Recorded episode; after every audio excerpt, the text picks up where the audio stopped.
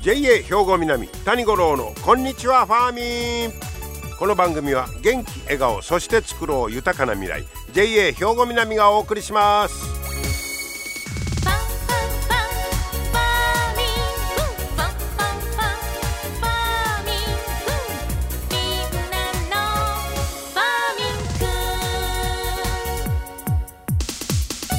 こんにちは谷五郎です。6月に入りました。まあなんとかこのジメジメのね梅雨のシーズン乗り切りたいと思います。まあ雨も降ってもらわんとね田植えもしにくいわけでございますけど。さて、えー、ちょっと先ですがしあさってえー、6日になりますか。は七十二校でカマキリ小図という日になります。カマキリが卵から帰る頃だということで。まあ最近あんまり見んようになりましたけどこのカマキリっちゅうのはオスがメスに不用意に近づくと交尾前に食べられてしまうらしいですね。なんやったらなんかカマキリ夫人みたいな絵がありましたね。で交尾の最中でもメスはオスを頭から食べるそうです。やってられんないう感じですね。命がけ、えー、そんななんか怖いカマキリのイメージありますけどね。肉食やいうごっちゃな。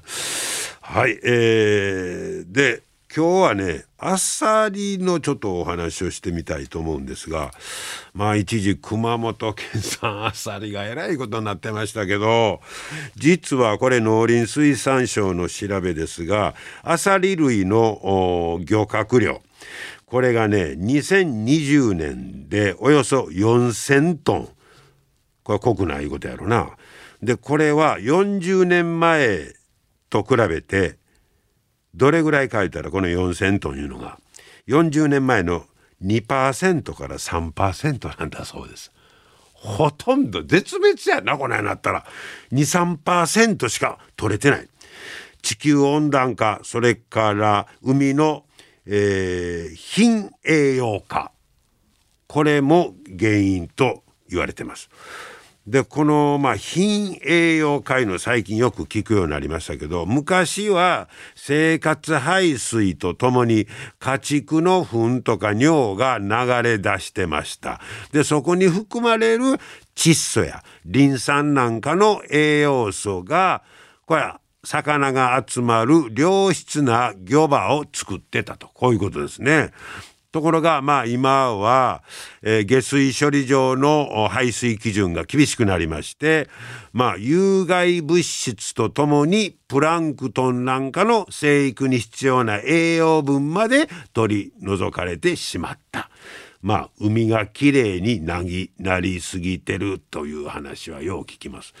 でもまあ有害物質を取り除こういうことでやってたらまあええ分まで取れてもたとこ難しいところですね、まあ、まさにバランスと言いましょうかでそういうことが背景になるあるみたいです。そこで今日紹介するのがあこれがね九州博多名物の水炊き店を運営する会社が海の肥料を作ったんだそうです。だからまあその肥料になる分がないのでそしたら海にまく肥料を作ったらどうや言うてほいでアサリが激減した干潟にまいたら収穫量が回復してきたんだそうです。海にまく肥料。でそれ何使うたんや？いう話で。何まいたんや？いう話なんですがこれが鶏の糞。鶏糞。ほうそんなことできんのいかいないうことですけどこれ、えー、鶏糞なんですが窒素やリン酸なんかの有機物に富む鶏糞は植物や魚介類の成長を助けてくれます。でところが大腸菌なんかの有害物質の含有量を心配する声もあるんだそうです。まさにそのまあ言うたら有害物質と必要な栄養分いうのと同じような関係ですね。でこのまあ鶏粉を使う時に、えー、これがねこれ作ってたんが肥料のモフいうところが、えー、これあの作ってるんですけどもその水炊き店を経営するねこれトリーゼンホールディングスという福岡の、えー、会社ですわ。えー、でそのそういう心配もあるのでこの、えー、肥料のモフの、えー、原型となった農業への肥料は厳しい国の基準を実はクリアさせてるんです。その、えー、大腸菌とか心配ないんかとか有害な部分は全部クリアさせたものを使っているということです。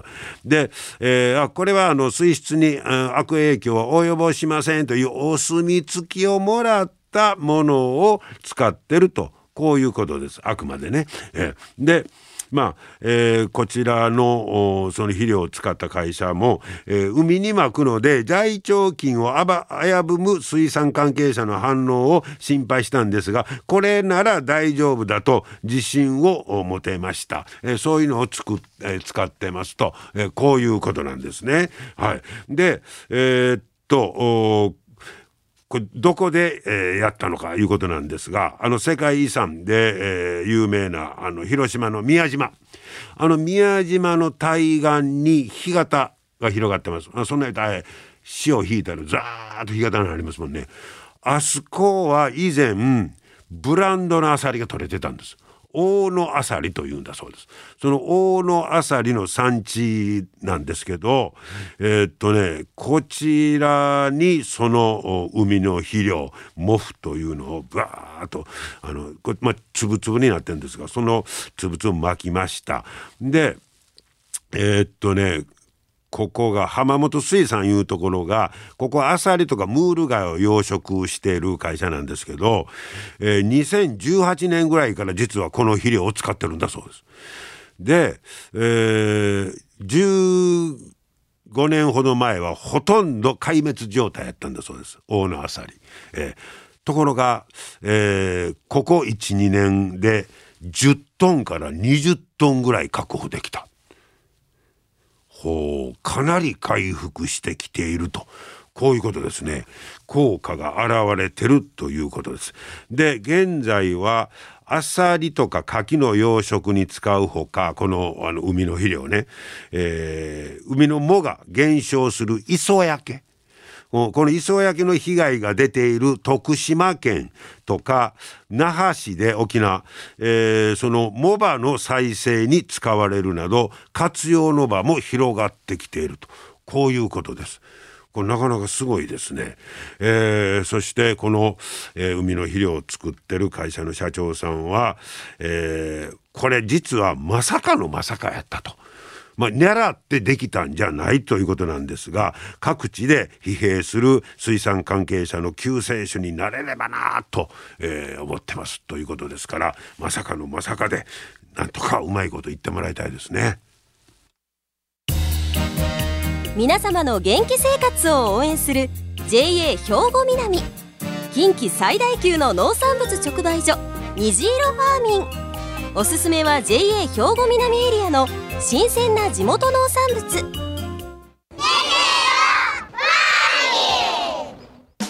JA 兵庫南は新鮮で安全な農産物の供給。人との触れ合いを大切に地域社会への貢献。人農業自然が共生できる地域社会づくりに取り組んでいきます。皆様の元気生活を応援する JA 兵庫南。JA 兵庫南谷五郎のこんにちはファーミン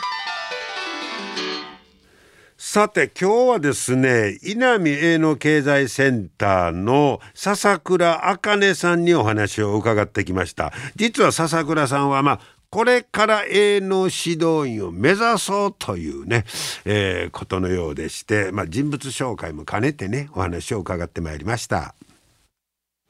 笹倉さんこんにちは。こんにちは。今日はよろしくお願いします。よろしくお願いします。えー、笹倉さんは今稲見の営農経済センター所属ということになってますけど、はい、えー、農協入っては何年ですか？今が4年目です。お、そうですか。まだ丸々3年。丸々3年。はい。えー、ずっと経済センターなんですか？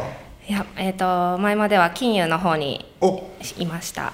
金融に何年いたんですか？に3年です。ずっと金融やったんですか？ずっと金融でこの春から経済センターの方に。金融から経済センター。もうゴロッと変わりましたね。はい。えー、それは移動で？移動で。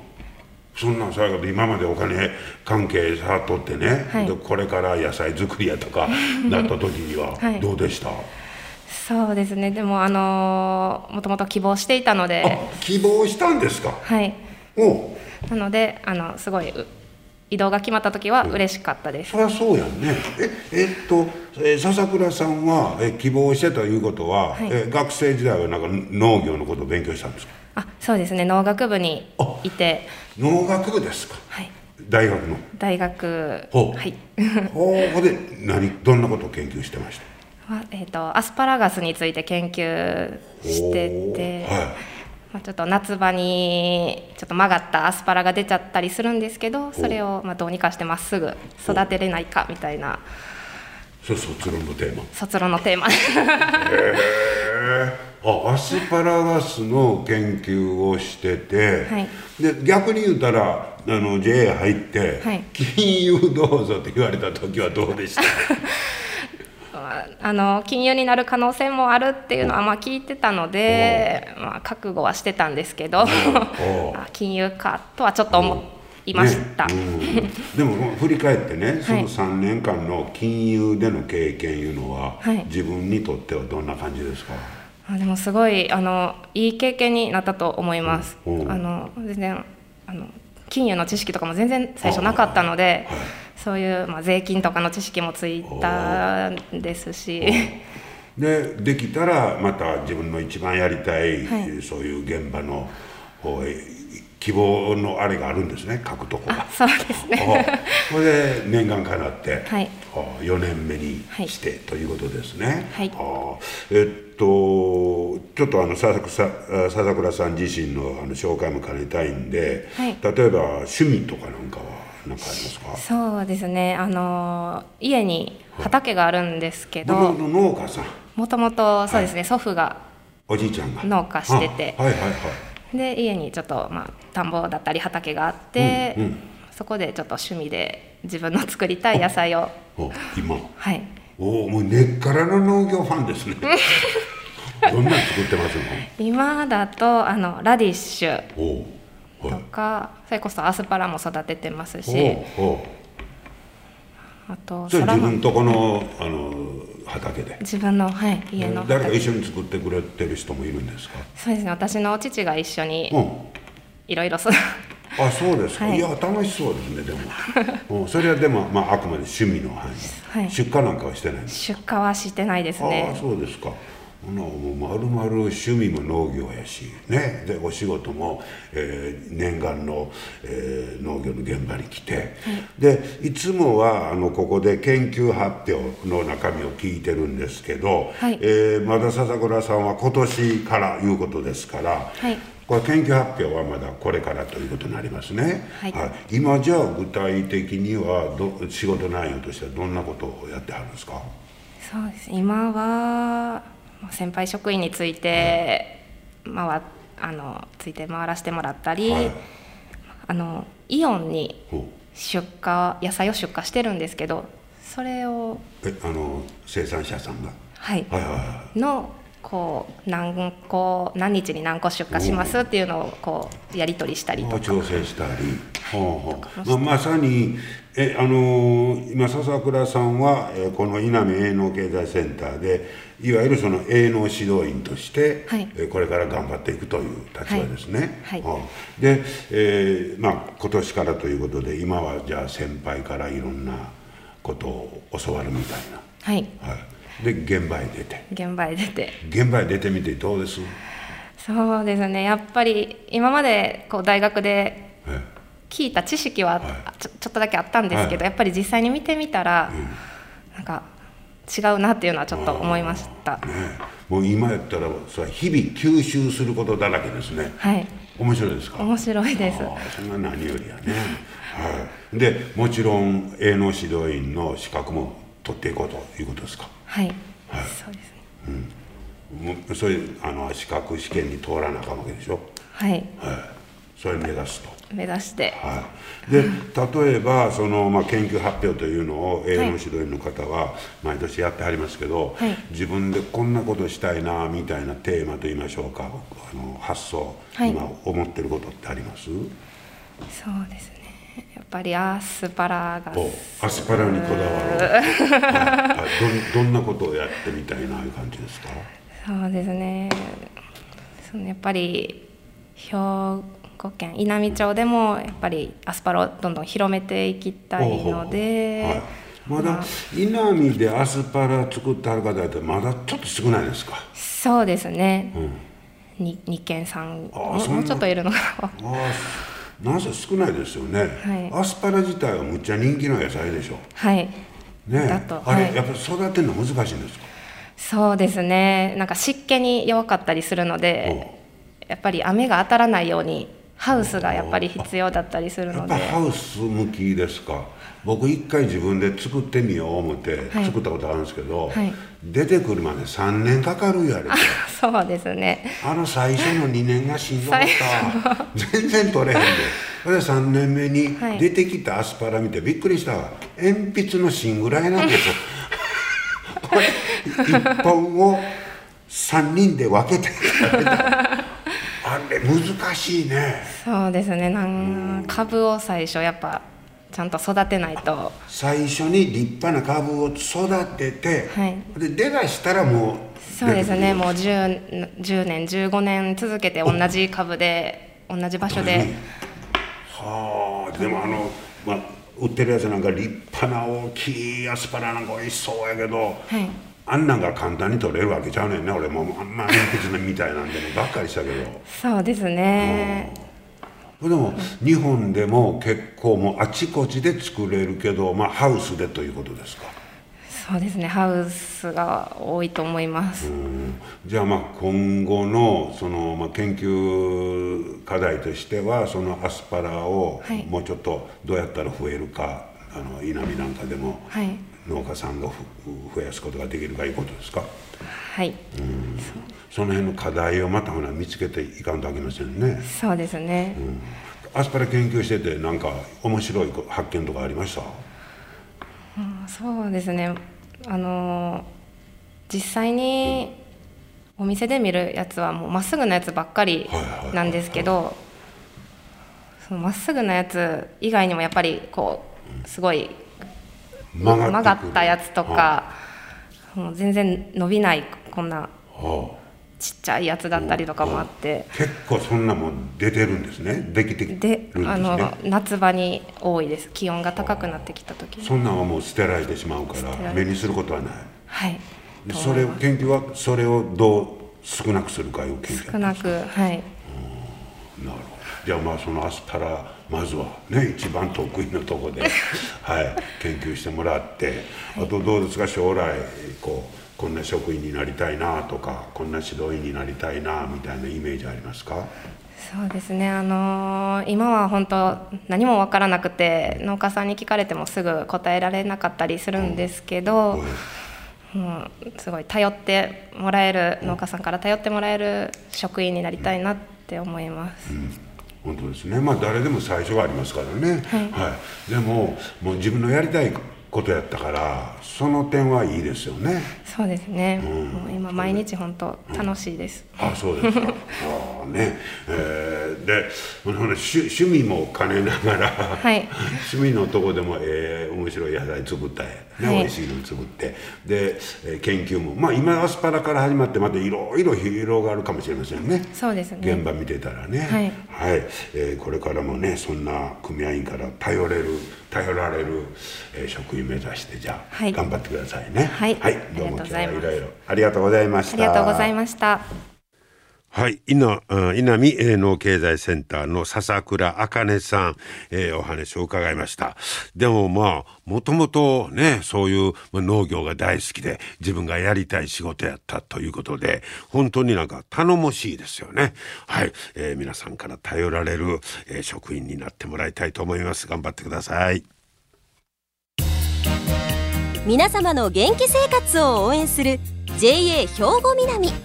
近畿最大級の農産物直売所虹色ファーミン。おすすめは JA 兵庫南エリアの新鮮な地元農産物。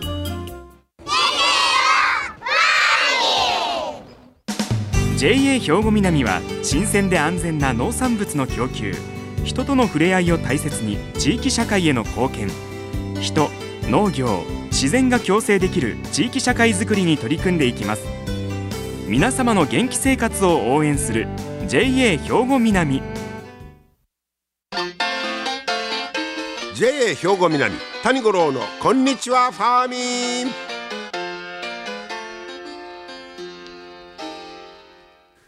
さあ続いてはファーミンアグリメッセージです。今日は JA 兵庫南清掃年部の畑幸男さんに大玉トマトについて教えてもらいます。畑さん今日はよろしくお願いします。よろしくお願いいたします。え今日は大玉トマトのお話ですね、はい。最近ミニトマトがなんかものすごいブームというかいろんな大きさのトマト出てますけどそうですね。大玉トマトってどうなんですか？昔はそれしかなかったイメージですけど。はい。はあ大玉トマトも非常に多くの種類があってえーと食べ比べてもらえればあの味の違いが分かってくるとは思うんですけい、れどおそんなもに違うんですか？結構違いますね。あとはやっぱ農家さんの育て方にほよってもう全然変わってくるので目標としている味がそれぞれ農家さんにはあるので食べ比べてみらうとあのやっぱり大きく違いが分かると思います。ああそうですか。なんか昔はトマトだからガブッとかぶりついとったんですけど、長いことかぶってないような気がするんですけ などかなか最近はないかもしれないですね。あの小さいのに慣れてきてね。食べやすいですからね、はいはいはい。でもやっぱり夏の果物というやつが野菜はい。代表するトマト、はい。やっぱり人気は高い。そうですね。今の時期というか、まあ暖かくなってくるとやっぱり人気はすごく上がってきますね。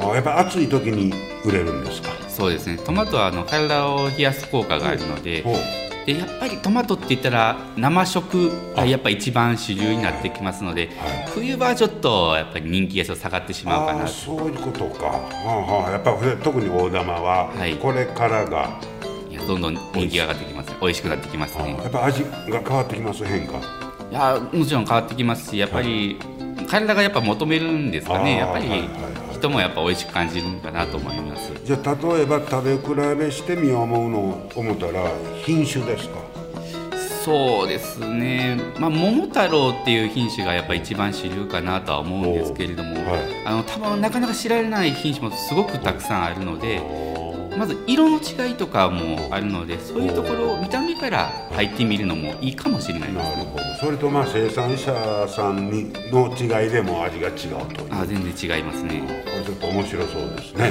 えー大玉トマトこれから美味しくなります。和田さんありがとうございまありしたがとうございますいや本当ねなんかこの頃ミニトマトに慣れすぎてもってね あの豪快なトマトをガブートマトやーいう食べ方してみたいなと改めて思いましたね。はい今日も最後までお付き合いいただきましてありがとうございました。まあこれからまたちょっと蒸し暑なって体調壊しやすくなりますから皆さんくれぐれも気をつけてねお元気でお過ごしください。JA 兵庫南谷五郎のこんにちはファーミン。この番組は元気笑顔そして作ろう豊かな未来。JA 兵庫南がお送りしました。